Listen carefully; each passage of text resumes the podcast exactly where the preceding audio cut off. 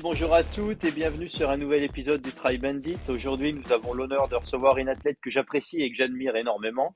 Une athlète que j'avais vue débarquer à Phuket il y a 12 ou 13 ans avec un sourire ravageur et une détermination de lionne et qui depuis a écumé les circuits mondiaux et fini deux fois sur la troisième marche du podium au championnat du monde 73 à Nice en 2019 et Lati en 2023. Imogen Simon, bienvenue sur le Try Bandit et merci de nous accorder de ton temps. Bah, merci à, toi Arnaud. Franchement, ça me fait un peu peur que ça, fait autant de temps qu'on se connaît.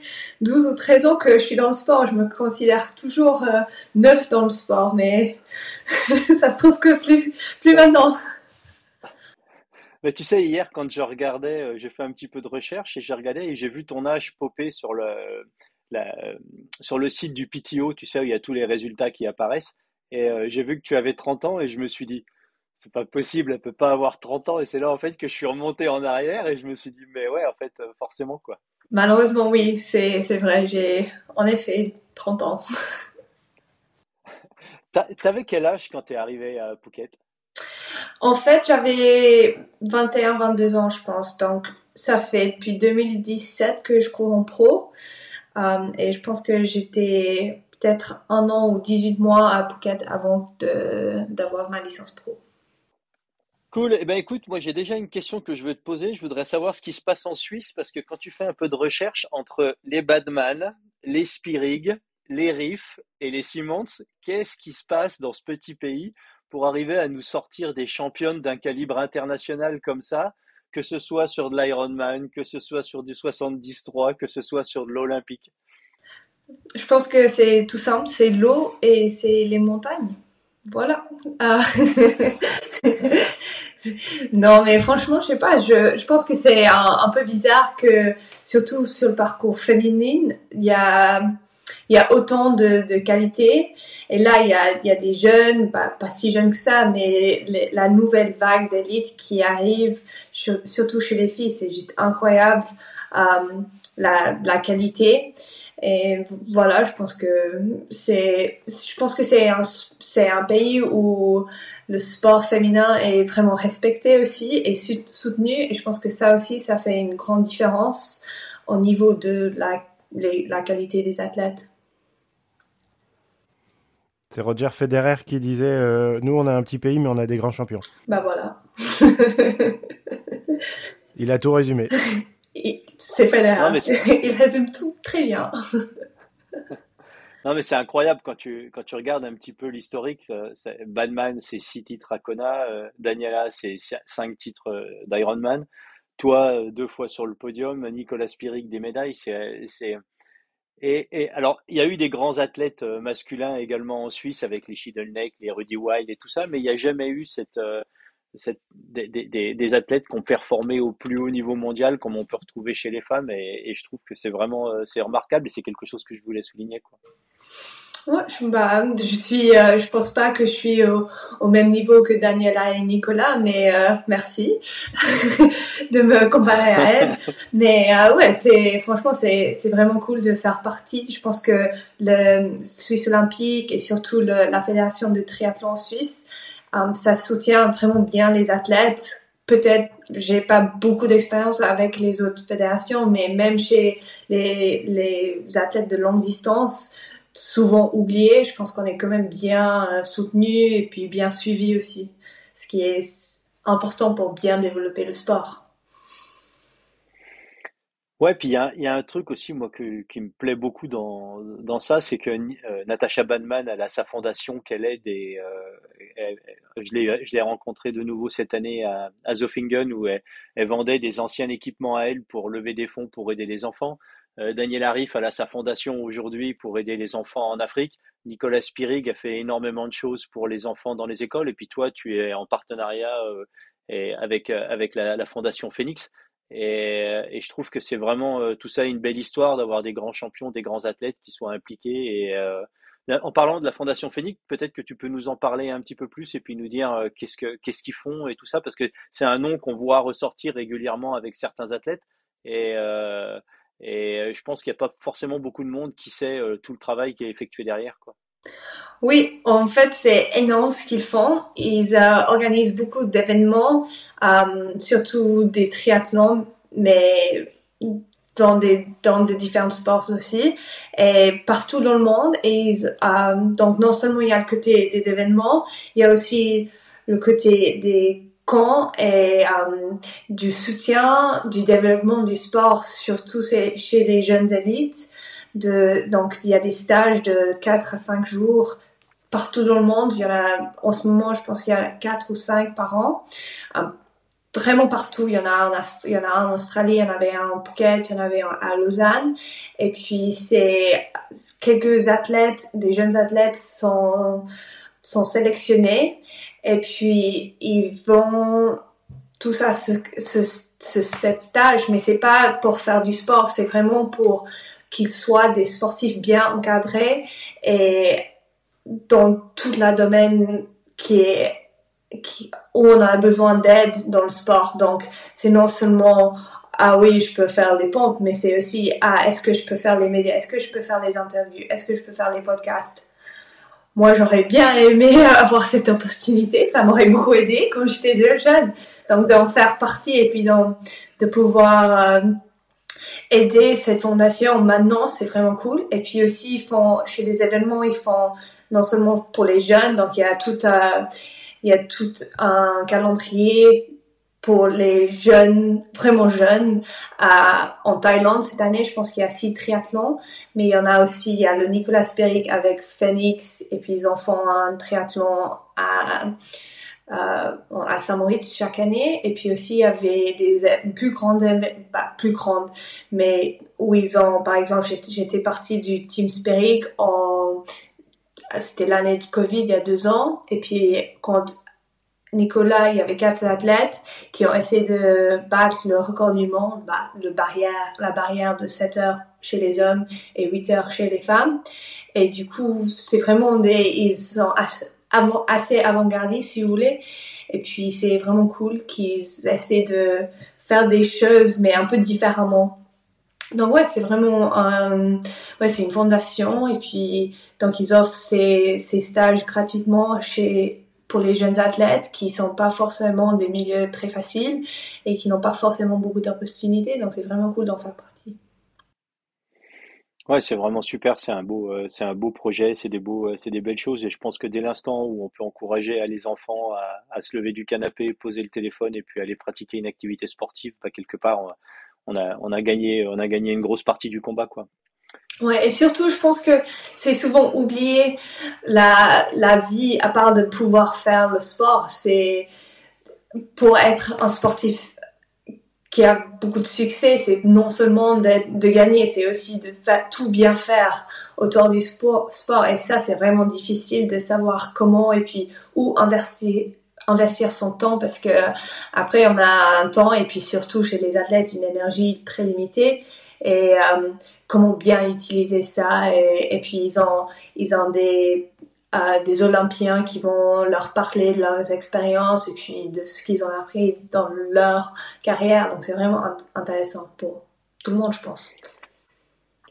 Ouais, parce que le sport, euh, le sport professionnel, si on parle du triathlon, il a complètement changé sur ces dix dernières années. Aujourd'hui, euh, vous êtes, c'est un team qui est derrière vous. Euh, il y a du contenu qui est créé en permanence. Il y a tout un tas de choses. Il y a l'aspect technique, technologique, l'entraînement, la communication avec les médias et tout ça. Et, je pense que si jamais il y, a, encore peut-être 10 ou 15 ans, une athlète qui était très bonne, elle pouvait certainement arriver à manager ça avec ses proches Aujourd'hui, euh, on, est de plus en plus exposé à, quand on voit des, athlètes, des top athlètes mondiaux, quand ils commencent à nous parler du team qui gravite autour d'eux, que ce soit les sponsors pour le matériel, que ce soit leur manager pour la négociation des contrats, que ce soit sur l'organisation du voyage et tout ça, c'est vraiment, euh, vraiment une grosse machine. Vous êtes des chefs d'entreprise en fait. Euh, moi, je euh, j'ai besoin d'avoir mon manager, d'avoir, en fait, c'est mon copain qui m'aide avec beaucoup de mes, de mon, mon administration, car moi, je suis je suis un peu ADHD, j'ai pas l'attention de m'asseoir devant un ordinateur, je peux pas du tout. Deux minutes, je suis là, ok, c'est fini, non, et puis voilà. Um, mais je pense que j'ai vraiment remarqué le changement de ce dont tu as décrit. C'était vraiment autour du Covid. Je pense que la, c'était un peu la combinaison entre le Covid où on devait porter valeur en tant qu'athlète sans pouvoir faire des compétitions. Donc c'était non seulement ça, mais, aussi avec le développement du PTO qui met plus en avant, qui agrandit et dorénavant il y a plus d'argent aussi. Donc du coup c'est vraiment c'est vraiment sur l'athlète de de prendre ses décisions et de s'agrandir dans ce domaine Sinon, euh, t'es perdu et puis t'es loin derrière parce que tu peux pas t'investir dedans. On a besoin de l'argent pour acheter du temps dans le wind tunnel pour se développer aérodynamiquement. On a besoin de, de s'investir. Après, oui, on gagne de l'argent, mais franchement, la plupart est réinvesti directement dans mon sport et mon développement en tant que sportif. Hum, je voulais revenir un petit peu sur ta carrière. Moi, tu avais déjà eu des résultats euh, avant 2019, mais j'ai vraiment eu l'impression que c'est quand tu fais euh, troisième à, Nice que hum, tu t'es apparu sur le devant de la scène et puis euh, tu es, tu été vu plus par tes, tes autres athlètes comme étant une compétitrice, si tu veux. Est-ce que toi, tu l'as vécu comme ça? Est-ce que pour toi, il y a eu un avant-après Nice 2019 ou est-ce que globalement, il n'y a pas vraiment eu d'évolution euh, euh, à ce niveau-là? Bah, Tout le monde évolue, tout le monde change. Euh, franchement, le jusqu'à cet été où j'ai été de, nouveau sur le podium au mondial 70.3, j'ai cru que c'était genre un flou ou quelque chose. J'ai cru que j'allais jamais arrivé à ce niveau et que c'était juste une fois que j'avais du bol parce que c'était un joli parcours pour moi parce qu'il y avait beaucoup de montées puis il y avait une descente qui était bien techniquement où j'ai j'étais par rapport aux autres filles assez à l'aise. Um, mais ouais donc pour moi c'est vraiment j'ai bah comme tu sais Arnaud j'avais un une assez grande blessure entre les deux et pour moi c'est ça qui me démarque plus. Et puis à cause de cette blessure et puis aussi euh, d'autres problèmes que j'ai eu en, même temps j'avais vraiment deux ans où j'étais pas je sais que j'étais pas aperçue en termes que au plus haut niveau et que j'étais ouais j'étais pas du tout et je courais pas à ce niveau parce que je pouvais pas euh, et je pouvais pas m'entraîner à ce niveau et puis voilà.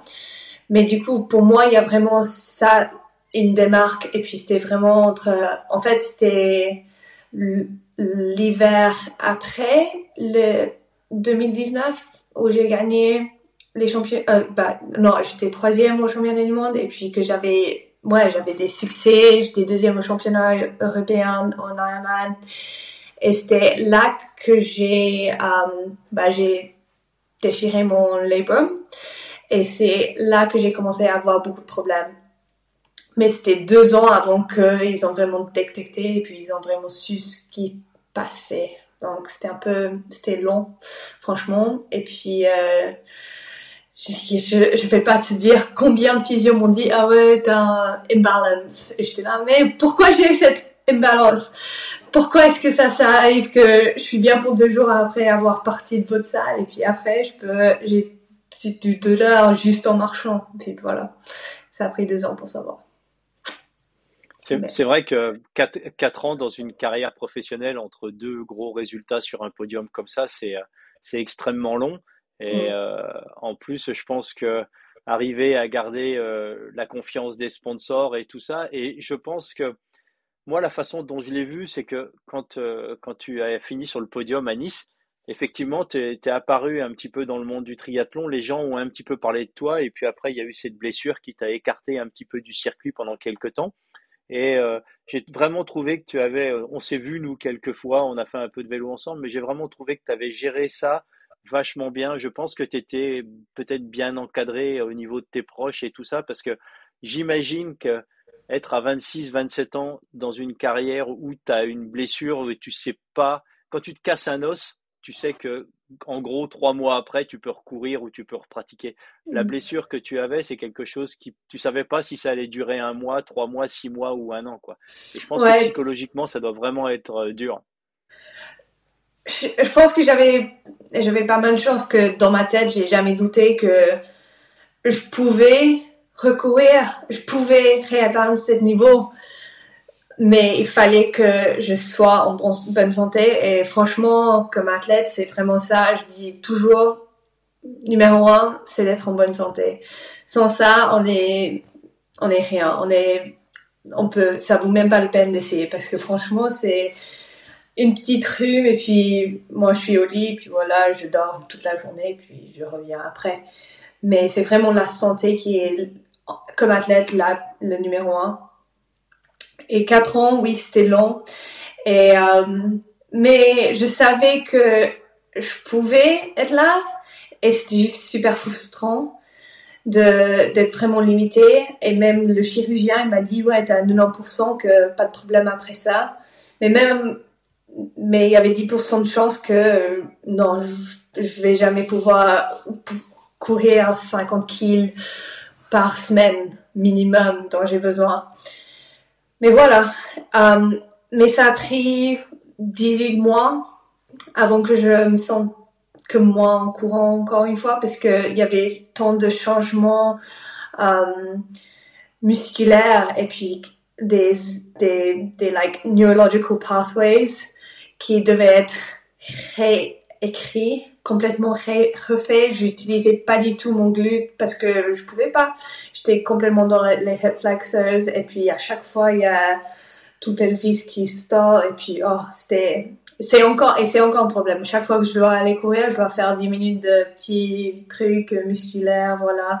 Mais c'est ça la vie. Après on, apprend à vivre avec ses petits défauts et puis on apprend de ses petits défauts et puis on devient moi, j'aime bien, j'aime bien penser que maintenant, je suis euh, une athlète un peu plus like all-rounded et puis qui un peu plus, ouais, j'avais un peu de chance, franchement, en 2019 que je suis arrivée à cette étape au championnat du monde et puis j'avais jamais eu de grandes blessures et puis j'étais seulement deux ans comme pro.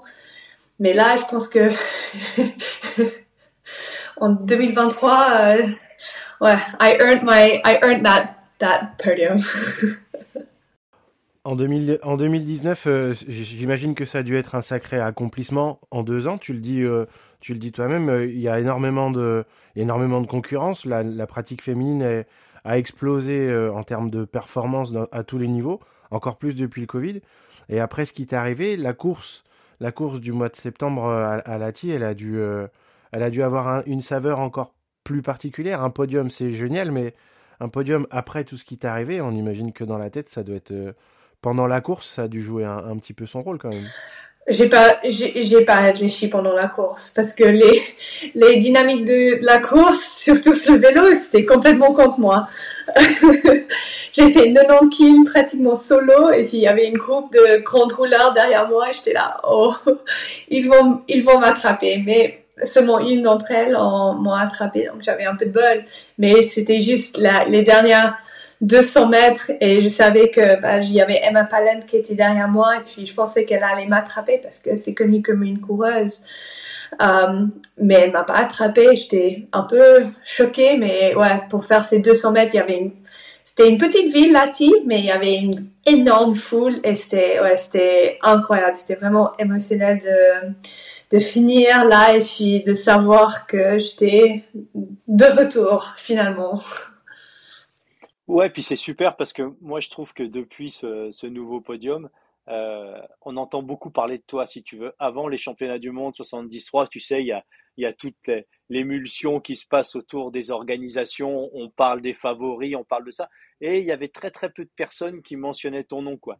Et, je me disais, mais quelle erreur. Et euh, juste après, euh, même pendant le, pendant le broadcast de la course, beaucoup se disaient, oh, t'entendais des commentaires où c'était mais ne va-t-elle pas trop vite? Qu'est-ce qui va se passer? Et tout ça. Et, euh, et j'étais mais moi, j'étais, on était devant les écrans avec Mika et Winnie, on était là, ah, go, Imo Et on était super, super content pour toi. Et, franchement, je pense que tu le mérites et que vraiment, c'était, c'était un superbe résultat. Et je suis très, très heureux qu'on entende beaucoup plus parler de toi et qu'aujourd'hui, tu sois plus perçu dans le monde du triathlon comme une compétitrice qui est là pour aller chercher une place sur le podium. Et justement, je regardais ton classement PTO. Tu es septième au, au ranking PTO actuellement, si je ne me trompe pas. Non, je pense que je suis. Je pense que j'étais 9ème. Je sais pas si ça a changé. Je pense pas. Ah. Mais ouais, c'est un changement. Parce que au début de l'année, je pense que j'étais plutôt vers les 50e. donc, oui. T'es dans le, es, dans le top 16. Donc, euh, est-ce que, est-ce que, je sais pas si tu peux me répondre. Tu as le droit d'utiliser ton joker, mais est-ce que tu as été en contact avec le PTO et est-ce que euh, tu as, on t'a présenté un contrat? Alors, je pense que je dois un peu utiliser mon joker, mais euh, je suis désolée, je ne veux pas être à source, mais je pense qu'ils vont euh, annoncer au début de l'année prochaine ce qu'ils ont sur leur calendrier, qui est assez complet euh, et global. Donc, ça va être vraiment, ça va être une, une année vraiment cool. J'ai hâte de tout planifier et puis de vraiment et c'est cool de savoir un peu où, comment on va développer la saison.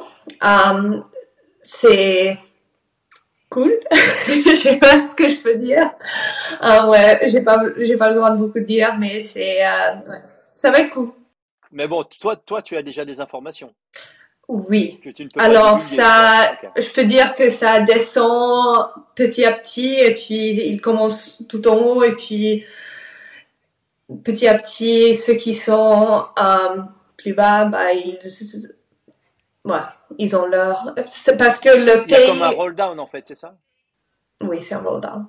Donc pour toi, je comprends que ta saison va être organisée plutôt autour des, des courses PTO, c'est ça? Ça, c'est vrai. Oui. La, la, saison va être particulière parce que le, les championnats du monde 73 en Nouvelle-Zélande sont au début décembre et euh, la première course PTO qui a été annoncée, qui est euh, Singapour, je crois, euh, est au mois d'avril. Donc ça veut dire que la, saison va, va courir sur quasiment 7 ou 8 mois. D'un point de vue athlétique professionnel pour toi, comment tu comment abordes ça? Parce qu'en plus, il y a le circuit Ironman qui est là. c'est beaucoup de courses, c'est beaucoup de possibilités de gagner sa vie. Euh, j'imagine que d'un point de vue stratégique, pour une athlète de ton niveau aujourd'hui, c'est pas toujours très simple d'arriver à, faire des choix. Quoi. Mm. Parce que j'entendais une interview euh, de euh, Sky Munch et, il lui demandait parce que Sky, elle était, elle, a, elle, fait un gros focus sur le circuit Ironman et, et son objectif c'est la course à Nice là. Et euh, elle disait que globalement, il n'y avait pas d'argent qui serait suffisante pour arriver à la détourner de faire la course euh, à Nice l'année prochaine. Alors, oui, c'est intéressant, mais je pense que euh, concernant le Ironman contre le PTO, je pense que c'est assez facile de savoir qui va choisir quelle course, ou plutôt faire leur focus sur euh, sur le PTO contre le Ironman, juste parce que avec les, euh, le circuit Ironman, c'est super cool, mais si on fait pas de course longue distance, tu vas jamais être dans les top 10.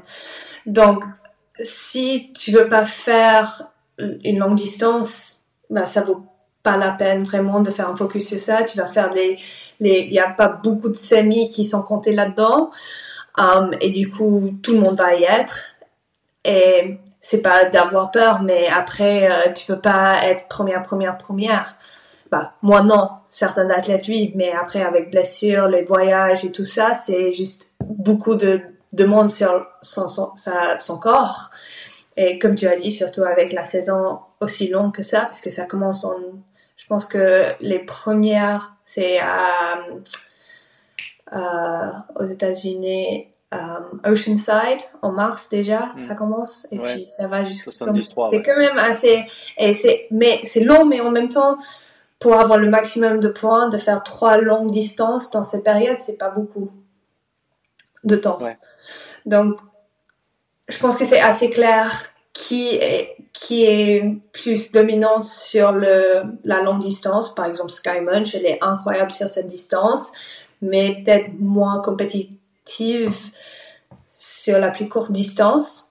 Um, oui, c'est une longue année pour nous aussi. Je pense qu'il y a des moments assez clairs après avoir vu le calendrier qui, qui vont pouvoir être utilisés comme des petits moments de repos, si tu veux, ou Ouais, un peu comme le, le circuit Formule 1, il y a, ils ont leurs vacances d'été, puis je pense que nous, on va pouvoir s'y permettre la même chose. Euh, donc, franchement, si tu es bien organisé, puis euh, bien sûr, j'attends pas que moi, personnellement, je vais être performante sur toutes les courses.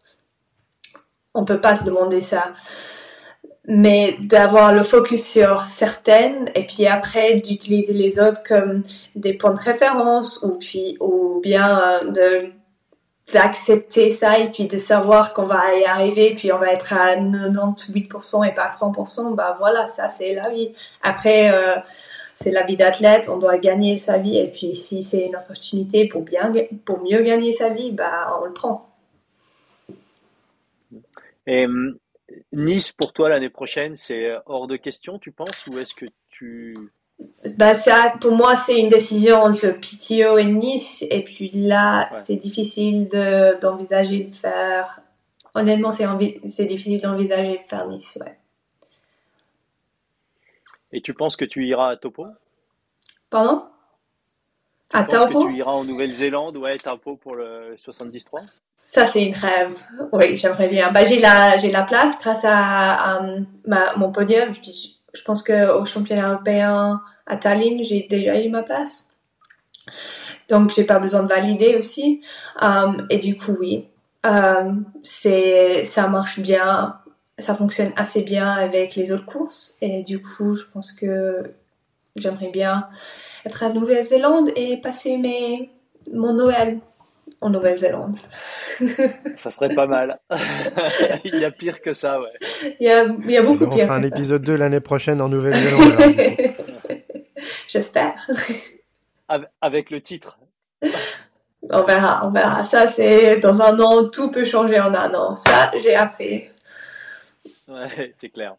Euh, il y a un sujet qui est un petit peu moins euh, joyeux dont je voulais euh, parler avec toi. C'est, je ne sais pas si tu as eu l'occasion d'écouter l'interview de Sky Munch dans le Talking Triathlon, où elle parle de la séparation avec son ancien coach l'année dernière, à peu près à cette période-là, parce qu'elle avait réalisé au cours des années que Cameron Watts, son coach de l'époque, lui mettait directement ou indirectement une pression à perdre du poids. Et le, l'image que les athlètes ils ont d'eux-mêmes, euh, l'idée que les coachs parfois se font d'avoir un athlète avec un poids idéal, euh, c'est quelque chose qui est certainement sous-estimé principalement dans le, dans, dans, les, chez les athlètes féminines parce que c'est un sujet qui, je trouve, revient régulièrement où on se rend compte que tu as des athlètes qui ont eu une pression à un moment en disant ah t'es trop grosse ou il faudrait que tu perdes du poids, euh, etc. Est-ce que et c'est quelque chose qu'on retrouve beaucoup plus chez les athlètes féminines. Est-ce que toi, c'est quelque chose auquel tu es très sensible?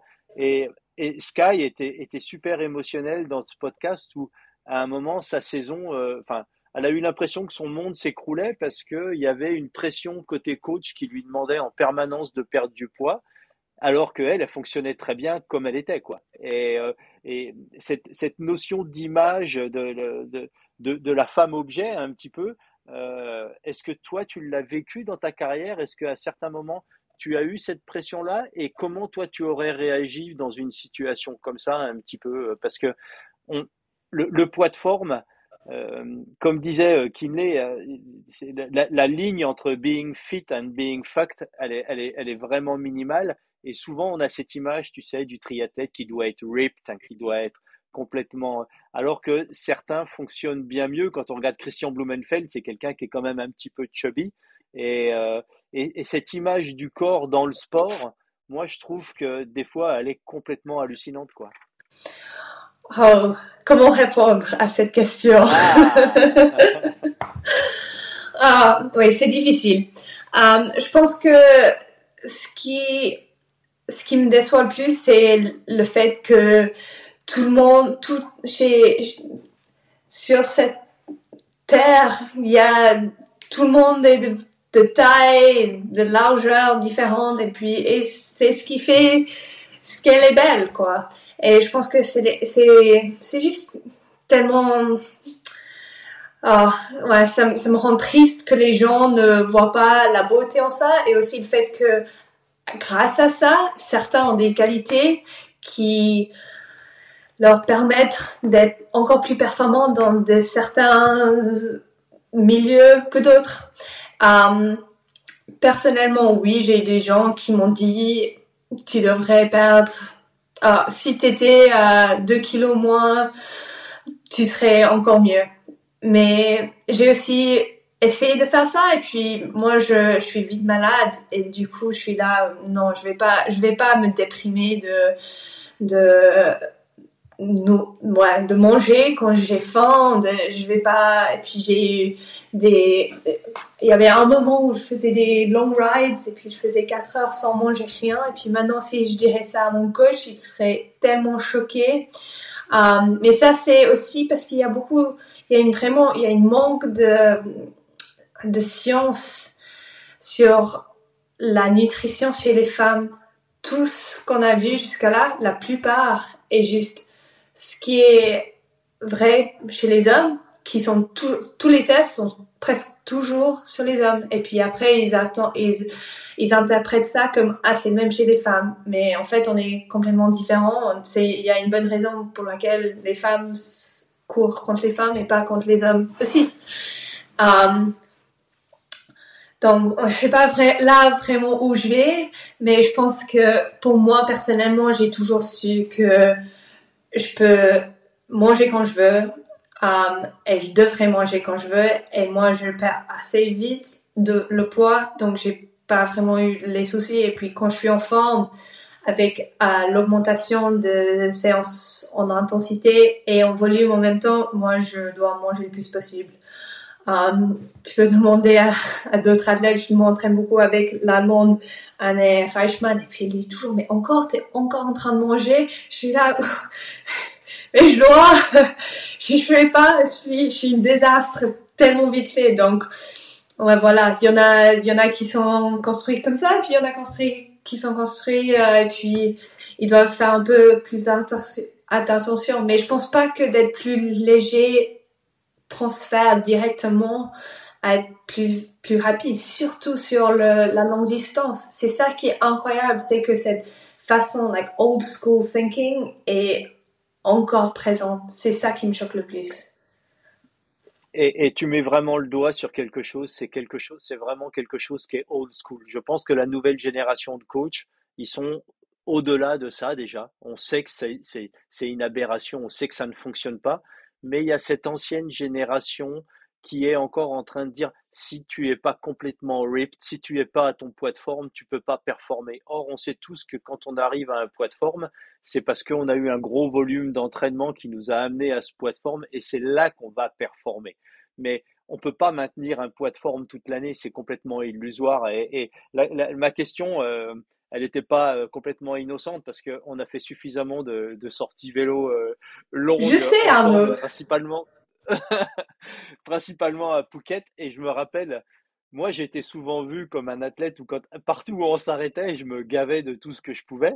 Et euh, je me rappelle avoir fait des longs rides, le double highway ride avec toi euh, à Phuket et, tout ça, où des fois, ben, tu buvais simplement une, une eau gazeuse ou tout ça. Et euh, à l'époque, je regardais ça un petit peu avec mon œil en me disant, est-ce que je suis dans le faux ou est-ce que il y avait Freddy qui était aussi euh, exceptionnel dans ce sens-là où euh, il arrivait à faire 180 km en buvant simplement des eaux gazeuses quoi. Et euh, oui, c'était mais c'était vraiment old school et puis c'était ouais. c'était interprété comme waouh, c'était une, force de pouvoir faire 180 kg sans rien manger effectivement. Mais après je pense que ça m'a pas bien ouais, ça m'a pas bien servi franchement c'était euh, après ça j'étais malade Euh, et puis éventuellement j'ai changé de coach parce que pour moi j'ai réalisé que moi personnellement ma santé surtout pour toute ma vie est plus importante que ça. Euh, et je pense que la longévité là c'est pas ça existe pas. Oui, tu peux aller bien pour une saison, deux saisons, et puis après, tu vas éventuellement avoir des problèmes, surtout dans 20, 30 ans, parce que ça, ça peut simplement pas être sain d'être toujours, d'être toujours, like, calorie deficit. Et puis j'avais, éventuellement, j'étais toujours brain fog, brain fog, brain fog, et puis là, je dis non, là, je vais commencer, là, je vais pas suivre ces, ces ordres diétiques. Ben, en tout cas, je te remercie de, de, cette, de ton honnêteté et c'est vraiment c'est un sujet que je voulais aborder parce que j'ai toujours eu un petit peu le sentiment qu'il était plus facile pour euh, certaines personnes de mettre la pression sur les femmes que euh, de se la mettre sur eux-mêmes ou sur des athlètes euh, hommes.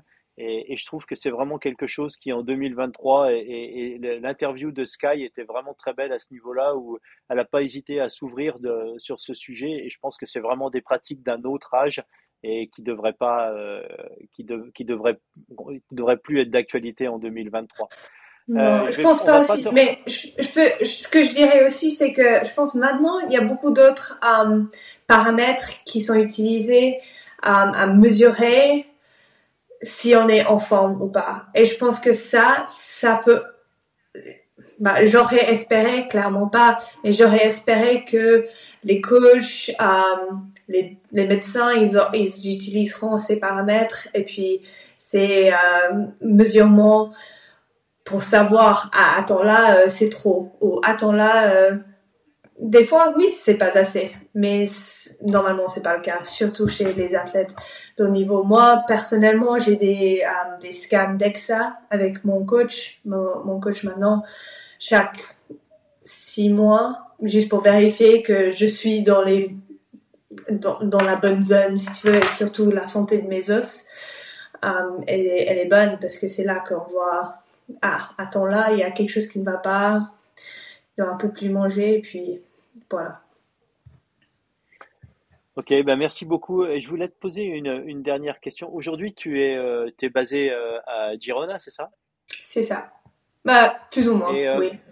Ouais. Et hum, tu es, euh, donc c'est un petit peu ta base, et puis depuis là, tu fais des, des, des training camps? Ou, euh, ou est-ce que tu restes plutôt là pour ta préparation en vue de tes premières courses de la saison, qu'on l'a bien compris, seront les courses PTO Alors, tu, as bien compris. um, voilà ta, ta, ta, réponse pour la question avant. Um, oui, du coup, pour moi, euh, c'est parfait ici. Aussi, il y a mon copain qui travaille, du coup, on peut pas voyager partout. Um, et puis, franchement, il y a assez de voyages pendant la saison. Si on peut éviter de faire ça, si la météo elle est suffisamment bonne, euh, le météo est suffisamment bon, de de juste rester ici et puis d'avoir une bonne routine chaque semaine. Puis c'est ça dont moi personnellement j'ai besoin parce que là, de août jusqu'au fin octobre, j'étais, je veux même pas de dire combien de, de chambres différentes j'ai dormi parce que c'était, ouais, c'est devenu long et puis franchement c'est tellement fatigant à la fin, j'étais complètement cuite et puis j'étais là, tout ce que je veux faire, c'est ne pas avoir une valise dans ma chambre parce que là j'en ai marre. Donc, voilà. Une dernière question que je voulais te poser. Tu, es d'une génération, en gros l'âge de mes, de mes fils. Et euh, aujourd'hui, on a pas mal d'athlètes, principalement dans le monde du trail, qui commencent à dire Moi, je ne vais pas faire cette course-là parce qu'elle est de l'autre côté de la planète. Et euh, le coût environnemental que ça représente, à un moment, ça fait plus aucun sens. Est-ce que toi, dans ta carrière, est-ce que tu as tu as mis en place un petit peu certaines choses pour essayer de limiter ton impact, de limiter ton... Parce que un de tes sponsors, c'est HEP, je crois. Euh, et, euh, et, leur slogan, c'est There is no planet B.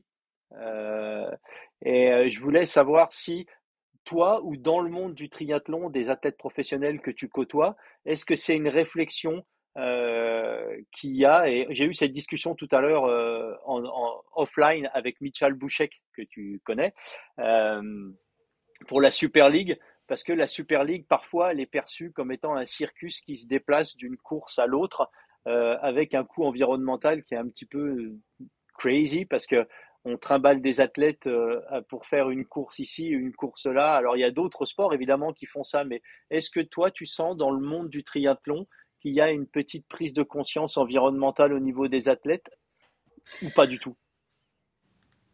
Franchement, oui et non. Euh, je pense que directement oui, parce que bah, tous les athlètes, on vit beaucoup dehors, donc on voit vraiment, on apprécie naturellement, si tu veux, on apprécie beaucoup la nature. On est toujours dedans, on passe la plupart de nos vies dedans. Euh, et on apprécie quand on, est quand on est dans des endroits qui sont beaux, qui sont bien gardés, qui sont pas détruits. Quand, quand je fais des courses dans des villes, tu sens toujours que c'est pas du tout la même chose. Euh, personnellement, je voyage, si c'est pas des grandes courses, je voyage le moins possible. Par exemple, euh, en octobre, j'avais fait trois courses. Euh, Barcelone, Majorque, Vieux-Boucau. Et puis j'ai fait tout. Bah, on doit voyager, mais j'ai fait avec le, j'ai pris le bateau pour aller à Majorque et puis pour retourner. Donc personnellement, quand je peux, je fais. Mais après, si c'est ton job de voyager à travers le monde pour faire des compétitions, c'est difficile de dire non. C'est difficile de dire ah non, je vais mettre ça euh, avant ça. Oui, j'achète le carbon offsetting pour les vols et puis voilà. Mais à part ça, c'est difficile de vraiment changer sa façon de vivre et puis euh, de gagner sa vie aussi. Ouais, c'est c'est clair. Et, et je pense que c'est quelque chose qui va être de plus en plus euh, de concerne pour, euh, pour certains athlètes parce que certains vont dire à un moment non, non, on fait plus et, et peut-être que les calendriers pourront s'organiser euh, de façon à ce qu'on ne fasse pas un aller-retour en Océanie entre deux courses en Europe ou un aller-retour aux États-Unis. Je pense que aussi, bah, c'est non seulement l'environnement, mais sur la santé, ça a, a beaucoup, ah, un grand impact. J'espère que, bah, y a le, le circus PTO qui se développe là, um, et, mais j'espère que um, bien sûr, ils sont en train de se construire puis de savoir qu'est-ce qui marche mieux, qu'est-ce qui marche moins mieux. Um, et j'espère que éventuellement, c'est, un, vous, vous saurez dans un mois, je pense, mais ce serait un, un, calendrier qui a, qui a, un peu plus de sens, si tu veux. C'est un peu moins jump about. Um, juste parce que, pourquoi? Ça sert à quoi? Ok, peut-être qu'ils ont des limites de date dans certaines villes euh, ce que je comprends parfaitement, mais ce serait bien utile euh, financièrement, environnementalement et puis bah, physiquement de savoir dire ok je vais me baser là pour deux mois, je vais me baser là pour deux mois et puis voilà.